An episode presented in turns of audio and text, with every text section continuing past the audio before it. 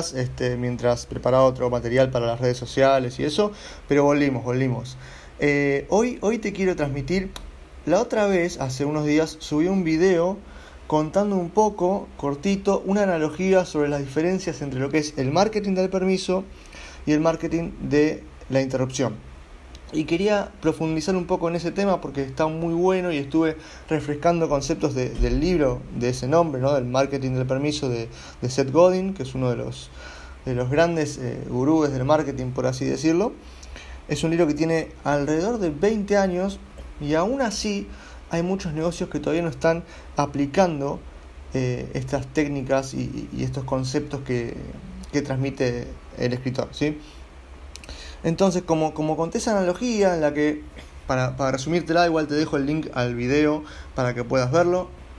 Como contaba esa analogía, tomando como referencia el matrimonio, en la que el marketing de la interrupción sería como eh, ponerte el mejor traje, irte al mejor bar de solteros e ir, encargar a, esa persona, ¿sí? chica, chico, lo que sea, encargar a la persona y directamente pedirle casamiento, sin eh, entablar una conversación previa, ¿no?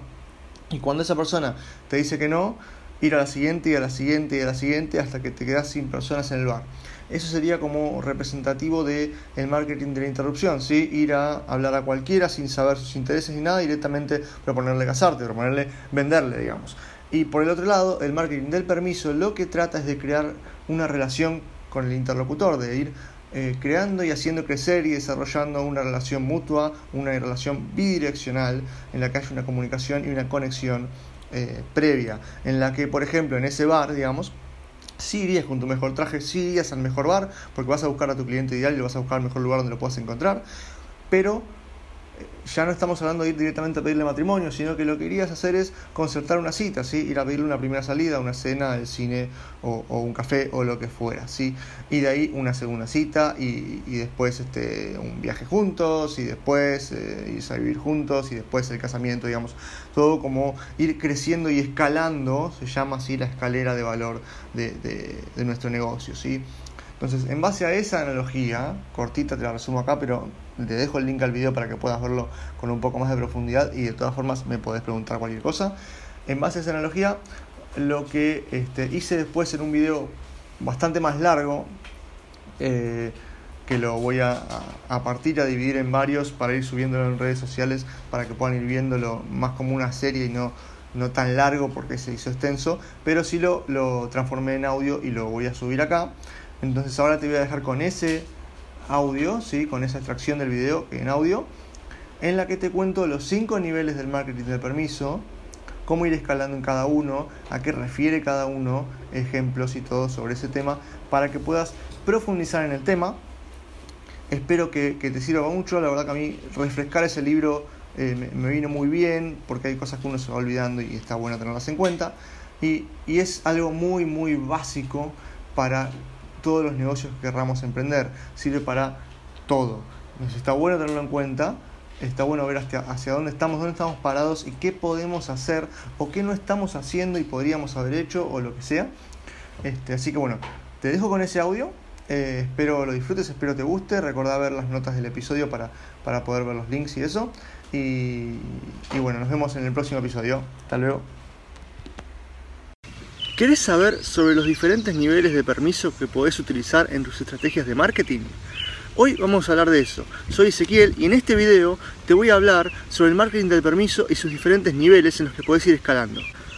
Cuando hablamos de marketing del permiso, hablamos de crear relaciones con nuestros clientes, relaciones sustentables, que vayan creciendo con el tiempo, ¿sí? que tengan confianza en nosotros, que tengamos una relación con ellos más allá del producto que les estamos vendiendo o del servicio que les estamos vendiendo. ¿sí? Y cuando hablamos de marketing del permiso, hablamos de diferentes niveles de permiso sobre los que vamos a ir pasando, como una escalera. Vamos a ir subiendo escalones o escalafones en este permiso para poder ir vendiéndoles más productos o mejores, ¿sí? pasar de un servicio más light a un servicio más premium a medida que crece nuestra relación y su confianza en nosotros. ¿sí? Entonces vamos a hablar básicamente de cinco niveles. Se podría decir que son seis, pero vamos a ver que uno en realidad no es un nivel de permiso porque no hay un permiso estipulado. Bueno, vamos a hablar de estos eh, cinco niveles. ¿sí? Vamos a ir de lo, de lo más profundo a lo más tranquilo, por así decirlo, o a más lejano. ¿sí? Vamos a hablar primero de un sistema intravenoso, de un nivel de permiso intravenoso, ¿sí? es decir, ya está en tus venas. Vamos a hablar luego de un sistema de, permiso de puntos, ¿sí? un sistema de puntos. Luego vamos a hablar de lo que son las relaciones personales, ¿sí? ese es el nivel número 3. Nivel número 4 vamos a hablar de una confianza en la marca, ¿sí? una confianza en la marca, que es algo muy conocido, cuando lo hablemos van a ver. Luego recién vamos a hablar del quinto nivel, que es el de situación. ¿sí? Y el sexto nivel que no es un nivel en realidad de permiso, es el spam, que también lo vamos a mencionar, pero bueno, justamente no hay un permiso, ¿sí? Vamos a hablar punto por punto cada uno, luego te hago un resumen. Entonces, vamos con el primero, el intravenoso, si es el más profundo de todos, el más fuerte, es un permiso muy muy grande y nos da una, una ventaja muy grande y también una responsabilidad enorme, ¿sí? Es como si estuvieras en terapia intensiva y el médico tiene la potestad para hacer con vos prácticamente lo que quiera. Vos estás ahí con el suero tirado ahí, con los medicamentos, todo, y el médico puede este, darte cualquier tipo de medicamento en ese suero, puede darte lo que quiera. Dentro de las facultades, obviamente, no vamos a entrar en detalles, pero puede darte casi cualquier cosa dentro de sus facultades y tiene permiso por escrito tuyo para hacerlo. O, por ejemplo, tu agente de bolsa que puede tomar decisiones por vos, eh, en el caso de que le des ese permiso, ¿sí? de eh, comprar o vender acciones de tu portafolio, de tu cartera, eh, según su propio criterio. ¿sí? De tu cartera, él compra y vende lo que quiera. Entonces él tiene el permiso para actuar eh, en tu voz, digamos, eh, por vos en ese, en, esa, en, ese, en, ese sentido. Entonces, un profesional del marketing que logró este tipo de permiso tiene un privilegio enorme, pero hay que tener cuidado, porque es una responsabilidad muy grande también, y se puede ir así. Si vos defraudás esa confianza tan grande que te dieron, ese permiso tan grande, es muy difícil que lo vuelvas a recuperar. Esa relación se rompe. Y se rompe capaz que para siempre. Entonces hay que tener mucho cuidado. Cuando tenemos este nivel de permiso hay que utilizarlo muy bien y responsablemente. ¿sí? Es como la mala praxis del médico, digamos. Obviamente nunca más van a confiar en vos y seguramente te saquen la matrícula si haces algo con mala praxis. Otro ejemplo de esto son las viejas suscripciones a revistas, no sé, de casa, de pesca, de moda, etcétera, o de chismes inclusive, que te llegaba una vez por mes la revista, o una vez por semana, una vez cada 15 días, cuando fuera, llegaba la revista, aunque vos no la pidas, pero yo estaba suscrito y la revista llegaba. Y vos no sabes eh, qué hay dentro de la revista, vos sabés qué es la temática, digamos. Entonces vos ya sabes que te interesa de por sí el tema, pero capaz que esa revista, justo esa edición, es malísima, vos la recibís igual y ya la pagaste. Vos ya pagaste por la suscripción para que te llegue mensualmente esa revista y listo. Ellos ya tienen el permiso de, darte la revista y vos ya la pagás. Ese es otro ejemplo de lo que es, eh, lo que es el tipo de permiso. ¿sí? Toman la decisión por vos, te dan la revista. ¿Por qué suele la gente eh, llegar a este punto de, digamos, dar un permiso intravenoso? ¿sí? Generalmente es por varios temas, puede ser por ahorro de tiempo, ¿sí? ahorrarse el tiempo de ir a comprar la revista o lo que sea, por ahorro de dinero, porque suele ser la suscripción más barata que comprar una por una cada vez que la necesitas, por el hecho de quitarse el tema de sacar, de, de tomar una decisión por sí solos, ¿sí? no tener que estar tomando la decisión, sino que directamente alguien la tome por ellos, eh, básicamente por fiaca, digamos, ¿no? pero va mucho más allá de eso, este, y por un tema de escasez también, ¿sí? por el hecho de no quedarse eh, sin existencias o sin stock, ¿sí? eso pasa mucho con lo que era en su tiempo, lo que era el sodero o el lechero. Eh, ¿sí? todas las semanas o todos los meses salía a repartir la soda, vos la quieras o no, eh, ya, ya, la tenías paga, digamos, y ya te llegaba la soda o la leche, lo que fuera. Depende en qué país, ¿no? Obviamente todo este, pero, pero suele ser un sistema que funciona muy bien así, para no quedarte sin, sin determinada mercancía, digamos. Este, ya te suscribías y la necesitaras o no en ese momento, igual te llegaba porque ya la pagaste y ya te suscribiste. ¿Sí? Eso es básicamente lo que es el, sistema de permiso intravenoso. ¿sí? También se habla un tema de como una especie de, subnivel de esto, de eh, lo que es la opción negativa. ¿A qué se refiere esto? Y esto es mucho más común ahora. El tema de vos te suscribís y después capaz que no lo usás. La opción negativa es darte de baja, digamos, ¿sí? de suscribirte.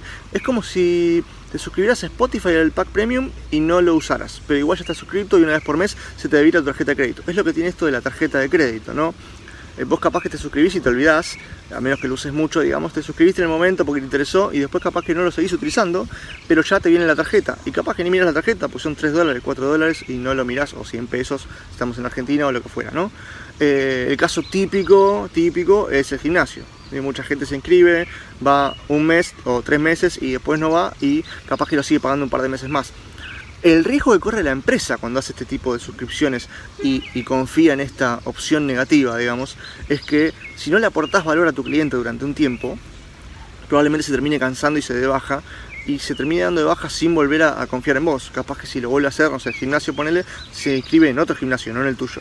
Entonces hay un riesgo muy grande con eso de no, confiar y no estancarse en el tema de que te dieron este permiso intravenoso de la opción negativa y, utilizarlo bien. ¿sí? No sé, Netflix si no entras por un tiempo, yo porque entro seguido, pero si no entras por un tiempo te manda un mail y te dice te extrañamos, por ejemplo. O si se te cae la suscripción también te dice te extrañamos, tenemos este contenido para vos. O incluso te manda mails este, o te notifica mismo en la aplicación de tenemos esto para vos. Eso da mucho valor, ¿sí? están pensando, justamente están personalizando el contenido para vos. Hay que tener en cuenta esto, cuando tenés un sistema, un, permiso intravenoso de parte de tu cliente, aprovecharlo bien, utilizarlo bien y potenciarlo. Bueno, en el sistema de puntos, y el nivel número 2 del permiso es bastante conocido, es bastante básico. Se trata de, digamos, ofrecer un beneficio a tu cliente eh, en base a su consumo, en base a, su, eh, a sus compras. ¿sí? Y el caso típico son las millas de viajero, digamos. Todas las aerolíneas tienen su sistema de millas, o incluso los bancos o las tarjetas tienen su sistema de millas o de puntos en las que a medida que vos vas consumiendo vas acumulando puntos, o incluso las estaciones de servicio, no sé, este, hay, hay muchos sistemas de puntos, digamos. Vos vas acumulando puntos a medida que compras, entonces, ¿qué haces? Compras más o consumís más, si el producto te interesa o si lo utilizas, para ir acumulando puntos y obtener ese premio, ¿sí? Por ejemplo, eh, las millas para viajar, conseguís un viaje, no sé, a Río de Janeiro con tantas millas te vas, entonces bueno, si, bueno, si, si compro esto y acumulo tanto voy a poder ir por ahí. Entonces eh, terminás pensando y estratégicamente para poder utilizar esas millas eh, luego, ¿no? O, por ejemplo, cuando te daban, no sé, si comprabas cinco gaseosas, juntabas las cinco tapitas y te daban una gratis, ¿no? Eso pasaba también. O este, los yogures, abrías la tapa del yogur y el yogur decía que te podías ganar otro. Entonces, o la lotería, ¿no? Digamos, hay, muchos casos de esto de si vos comprás puedes llegar a ganar algo. Ahora, cuando hablas de puntos, hay dos sistemas en realidad, hay dos subniveles, digamos, o dos subsistemas dentro de lo que es este, el sistema de puntos. ¿Por qué? Porque puede ser por responsabilidad o por probabilidad. Cuando hablamos de responsabilidad, es algo seguro. El, cliente está seguro de que va a ganar esto. Son las millas de viajero. Si vos sabés que si acumulas tantas millas, te vas de viaje a tal lado ya está asegurado, hay una garantía para el cliente, o sea, le saca el miedo al cliente, digamos, de, si va a tener o no ese premio. Ahora, por el lado de, la empresa, eh, de hecho pasó mucho con las millas de viajero, que llega un punto que tanta gente acumula millas que se, te sobreocupan los vuelos, digamos. Entonces tenés que limitar de alguna manera eso. Eh, sea o poniendo obviamente más, más caro en millas los productos, los vuelos, eh, o limitando directamente la cantidad de, vuelos que se pueden comprar, digamos, o, alguna otra cosa, pero te, puede pasar eso. Ahora, para el cliente es mucho más seguro, da mucha más garantía este sistema porque saben que van a ganar. Ahora, el otro lado es la probabilidad, es decir, una probabilidad de ganar, pero no es seguro. Entonces, para la empresa es más barato capaz. Pero para el cliente, si no, si digamos, si participar en el sistema no es divertido, no es entretenido o no es interesante para la persona, y, no es, este, digamos, transparente el tema de, cómo ganan, es probable que se cansen y que no participen. Ejemplos son estos de los yogures que decía, ¿no? De, si, bueno, vas a salir una tapita de yogur hasta que uno dice, bueno, te ganaste uno, este, te ganaste uno gratis y andar a reclamarlo al supermercado o lo que fuera. Eh, pero hay que tener en cuenta esto, que sea, que sea un premio que valga la pena para la persona. Como el premio no es seguro que lo ganen, tiene que ser un premio verdaderamente motivador, que incentive a la gente a participar, porque si no, no lo van a hacer porque dicen no vale la pena esforzarme, digamos. Y obviamente participar tiene que ser entretenido para la persona y no tiene que ser demasiado esfuerzo de su parte. Más allá de gastar dinero, no tiene que ser otro esfuerzo aparte, digamos, de ir a tal lado o algo, porque termina siendo, este, no, termina siendo poco probable que participen. Entonces, cuando hablamos del sistema de puntos, estamos hablando de premiar el consumo, el gasto, ¿sí? Y esto es importante porque vas a generar, digamos, estás atacando la, ambición del cliente, del consumidor, por obtener algo gratis. ¿sí? Vas a provocarle unas ganas de gastar más porque va a haber un premio detrás. Por ejemplo, hace, hace un tiempo fui a una cafetería y me dieron una tarjetita con unos sellos, con un sello en realidad, y unos espacios en blanco. Y me dijeron que eh, por cada café que yo compraba, me daban un sello más, me sellaban la tarjeta. ¿sí? Entonces, ¿qué pasó? A los cinco cafés me regalaron uno. Entonces yo cada vez que estaba por la zona iba a comprar mi café ahí, porque sabía que a los 5 me daban uno. Entonces generás la ambición del cliente de, querer comprarte otra vez por obtener ese premio, por obtener esa ganancia, digamos, ese, gratis en algún punto, ¿no? ese premio este, por, tu consumo, por tu, por tu fidelidad a, la empresa o a la marca o, al producto o al servicio. ¿sí? Entonces, esa es la idea básicamente del sistema de puntos, generar una, una fidelidad, digamos, un, un consumo recurrente en base a, un sistema de puntos que sea obviamente transparente y que sea de alguna manera garantizado de que, que alguien gana y de que puedes ganar. Ese es, un nivel de confianza muy fuerte, pero tiene que ser transparente. Después vamos a hablar de un tercer nivel que es el nivel de las relaciones personales. ¿Por qué este tercero? Porque es un nivel, verdaderamente es un nivel muy fuerte este, ¿no? Es un nivel, ahora vamos a ver, pero es muy, muy fuerte este permiso. Pero ¿qué pasa? No es escalable. Ahora vamos a verlo. Al no ser escalable, termina siendo, como el de, como el de puntos es mucho más escalable que este, termina siendo, termina quedando tercero este, digamos. Pero es un nivel muy fuerte y nos puede conducir, bien utilizado, nos puede conducir a lo que es el intravenoso directamente. Entonces hay que tenerlo muy en cuenta. El de relaciones personales es muy, muy común en lo que son los profesionales, ¿sí? los abogados, los contadores, los arquitectos, los médicos, los dentistas, etcétera, etcétera. ¿Por qué? Porque justamente vos tenés una relación personal directa con tu paciente o con tu cliente. ¿sí? Y eso se trata, digamos. Vos vas a, tal zapatería o a tal almacén o a tal peluquería por la persona que te atiende, por la relación que tenés, por la confianza que tenés, por las sugerencias o por la asesoría que te da esa persona y porque te conoce y sabe lo que te gusta, lo que te interesa, lo que no te gusta, lo que querés y cuánto estás dispuesto a pagar por eso. Entonces, puede ser que incluso pagues más, pero porque hay un servicio detrás que vale la pena, porque hay una relación personal con esa persona. ¿sí? No, capaz que no de amistad, puede ser que sí, puede ser que no, pero sí una relación profesional más allá de la simple compra-venta. Entonces este nivel puede ser muy fuerte, puede desarrollar mucha confianza en tu cliente porque quiere ir a comprarte a vos, no quiere ir a comprarle a otro. Y probablemente si lo atendés muy bien y haces un determinado servicio, un plus, un adicional solamente, además del producto o servicio que vendés, puede que generes una gran, gran fidelidad, ¿sí?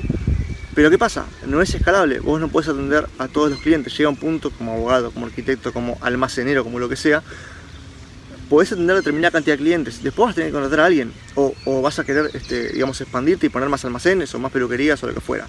No vas a poder estar vos presente en todos para atender a tus clientes de la misma manera. Entonces, si la otra persona que vos, digamos, contratás, este, o, quien toma tu franquicia, lo que fuera, no, este, no tiene la misma calidad de atención que vos o la misma personalidad que vos, que probablemente así, no, así sea, eh, no es la misma confianza y se pierde esto, esta relación personal. Si, si tus clientes no los atendés vos, si no los atendés vos, no tienen esa relación personal, no tienen esa confianza, no tienen ese nivel de permiso. Puede ser que de repente esta otra persona o estas otras personas que vos eh, pusiste a atender generen la misma confianza eh, con su propia personalidad, sí, puede ser, pero no es escalable, no es, no es tu relación personal con esas personas. Entonces es un nivel muy bueno, hay que desarrollarlo, hay que tenerlo, no puede, no puede escapársenos esto, pero no es escalable en tu persona. Sí puedes expandirlo, si se puede, es un nivel que hay que pensar muy bien y hay que desarrollarlo muy bien, pero es, es verdaderamente muy útil y hay que tenerlo en cuenta. Más ahora que se volvió a este tema de emprendimientos y de eh, diseñadores independientes y todo esto, de, de, volver a lo independiente y no tanto a las grandes, grandes marcas, si siguen existiendo, hoy se está desarrollando muy bien otra vez este tipo de marketing de permiso, por lo que te recomiendo que lo tengas muy en cuenta. La idea es poder desarrollar todos, obviamente, pero hay que hacer hincapié en algunos, depende de qué tipo de negocio tengas. El cuarto nivel es un nivel muy tradicional, el, de, confianza en la marca. es un nivel tradicional, muy utilizado, pero un poco sobrevalorado y por sobre todo caro. ¿sí? Es muy caro de hacer, por eso las que lo hacen son las grandes marcas, digamos, las famosas marcas, porque es caro, tenés que hacer mucha publicidad, tenés que invertir mucho en publicidad y tenés que incurrir seguramente en lo que es el marketing de la interrupción, si tenés que hacer anuncios por doquier para poder generar esa, esa confianza en la marca en algún punto y obviamente mantenerla, que es lo más difícil. Acá estamos hablando de Starbucks, Coca-Cola, Apple, ¿sí? Microsoft. Estamos hablando de empresas grandes que han hecho un trabajo durante años para conservar esas marcas, ¿sí? para conservar esa confianza en la marca. Eh, es sostenible, pero requiere muchísima inversión y muchísimo trabajo en sostenerlo. Pero es importante tenerlo, es importante generar confianza en la marca. Y esto no se aplica solamente a las grandes marcas, sino que hoy por hoy se aplica a todo tipo de marca, a todo tipo de producto. Cuando vos tenés un restaurante, vamos a ver, a ver cuando vos generaste confianza en la marca, funciona por extensiones. Es decir, si la gente tiene confianza en tu marca, va a tener confianza en el nuevo producto que saques. Ejemplo, la gente tiene mucha confianza en el iPhone, ¿sí? son admiradores del iPhone. Cuando sale otro producto, yo que sé, sale el iPad o lo que sea, confían en el iPad automáticamente porque lo sacó Apple que sacó el iPhone. por decirte algo, si sacan un nuevo producto mañana, ¿sí? O, cuando sale el iPhone X o el iPhone 11, tienen confianza porque el iPhone 8 les funcionó bien, etc. Ahora, funciona muy bien y funciona como un reforzador de marca cuando ese producto justamente refuerza, ¿sí? E, es todavía mejor o es igual en calidad y en servicio al cliente que el anterior. Eso va a aumentar el nivel de permiso, ¿sí? te va a dar más permiso todavía eh, con ese cliente. Pero también funciona a la inversa. Si el producto nuevo es malísimo o no está a la altura de las expectativas del cliente que viene consumiendo los productos de tu marca, va a disminuir el permiso o te lo va a quitar. Si vas a perder la confianza, vas a cortar la soga. Entonces también hay que tener en cuenta esto, cuando una marca que ya generó este nivel de permiso de confianza en la marca, sacar un producto nuevo es toda una estrategia. Por eso Microsoft cada vez que saca un nuevo sistema operativo lo tiene en cuenta, lo piensa y lo piensa bien. Lo mismo hace Apple cuando saca un producto nuevo, ya tuvo problemas con eso. Entonces, y lo mismo pasa eh, con si vos tenés un restaurante, eh, y ni siquiera tenés una cadena, un restaurante, vos tenés un restaurante de barrio, y vos tenés determinado, determinado menú, ¿sí? determinado, determinada carta, y vos agregás un producto a esa carta, un nuevo menú, un nuevo plato, digamos, va a estar sujeto a evaluación de tus clientes. Va a estar sujeto a si está la calidad del resto de tus platos o no. Y pasa con todo esto. En, cada, en cada negocio, en cada local, en cada tipo de, servicio o de producto, esto está siempre. Porque puede ser un público más chico, un público más grande, pero hay un determinado nivel de confianza en tu marca, más alto o más, o más pequeño, digamos, o más bajo. Pero siempre está y siempre la idea es aumentarlo y no perderlo.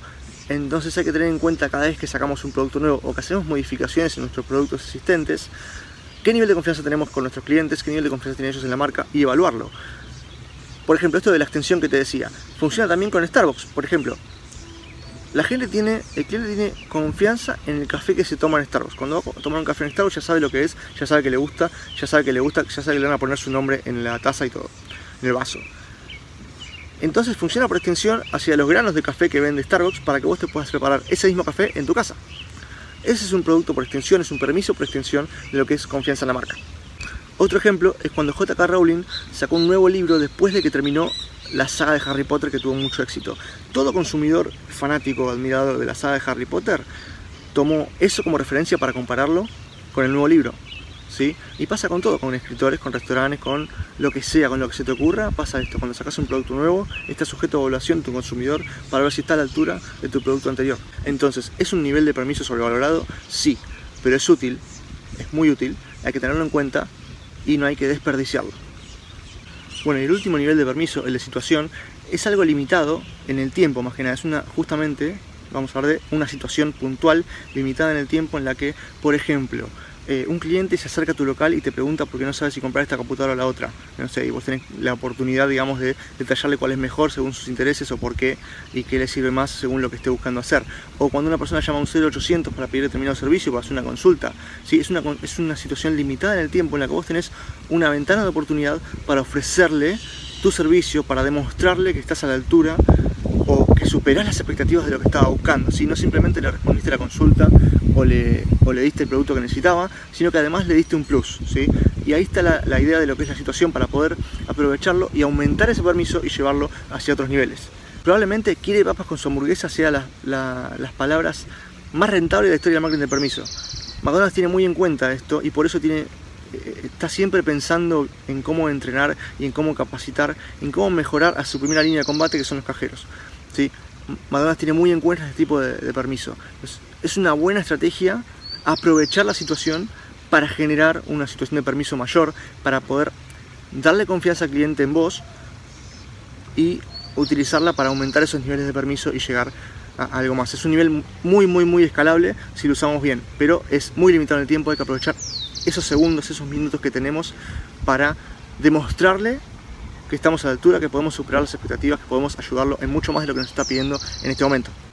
Tenemos una ventaja porque es el consumidor el que dio el pie, el que inició la conversación. Entonces está de su lado, ya nos dio el permiso él al hablarnos. ¿sí? No es que nosotros lo fuimos a buscar y lo interrumpimos. No, él vino, nos consultó algo, nos preguntó algo, nos llamó, vino al local o lo que fuera. Entonces tenemos esta oportunidad. Bueno, esos son los cinco niveles del permiso. El sexto nivel que te comenté antes no es un nivel de permiso justamente porque no hay permiso, que es el spam, el famoso spam. ¿sí? Cuando hablas de spam generalmente pensás en el correo electrónico, ¿sí? en el email, en el correo electrónico basura. Pero vamos allá de esto, toda publicidad en la televisión, la publicidad en la radio, eh, es spam. Vos no pediste que te muestren, eh, vamos a hacerlo así, yo no pedí que me muestren una publicidad sobre una crema para piernas de mujer. Francamente, jamás busqué una crema para piernas, o lo que sea. O en los partidos de fútbol que te hablan del alfajor, del chiquito, del grandote y no sé qué. Jamás probé ese alfajor. Entonces, no, no es este, una publicidad bien dirigida, es una publicidad masiva y es spam. ¿Puede funcionar? Sí, puede funcionar, está bien. Es lo tradicional, se utiliza un montón, estamos acostumbrados, por eso no lo consideramos spam, pero es spam. ¿sí? Es una publicidad que no está esperada, que no, no pedimos recibirla. ¿sí? Entonces, siempre antes, ¿por, qué el correo electrónico es el rey del spam? Porque es gratis, prácticamente, es literalmente gratis eh, enviar un correo. Entonces es, muy masivo enviar un correo. Pero es gratis económicamente, no es gratis. Te puede costar una oportunidad futura con ese cliente. ¿sí? Porque si vos lo molestaste en un momento en que no quería ser molestado, si le enviaste algo que no quería, eh, es muy probable que el día de mañana no, no quiera saber nada de vos, digamos. Entonces, Ojo con pensar que es gratis el spam, no hagas spam porque sí. Siempre que vayas a enviar un correo, que vayas a intentar hacer una publicidad, digamos, o enviarle algo a alguien personalizadamente, ten en cuenta, mm, si vamos a hablar de, tres puntos, tiene que ser esperado, tiene que ser personal o personalizado, digamos, y tiene que ser pertinente. ¿sí? El spam no es esperado. Y probablemente muchas veces no es ni personal ni pertinente, pero no es esperado. Es más, suele ser temido. Entonces no hagas spam porque sí, es más, no hagas spam, pero no envíes un correo porque sí, a eso me refiero.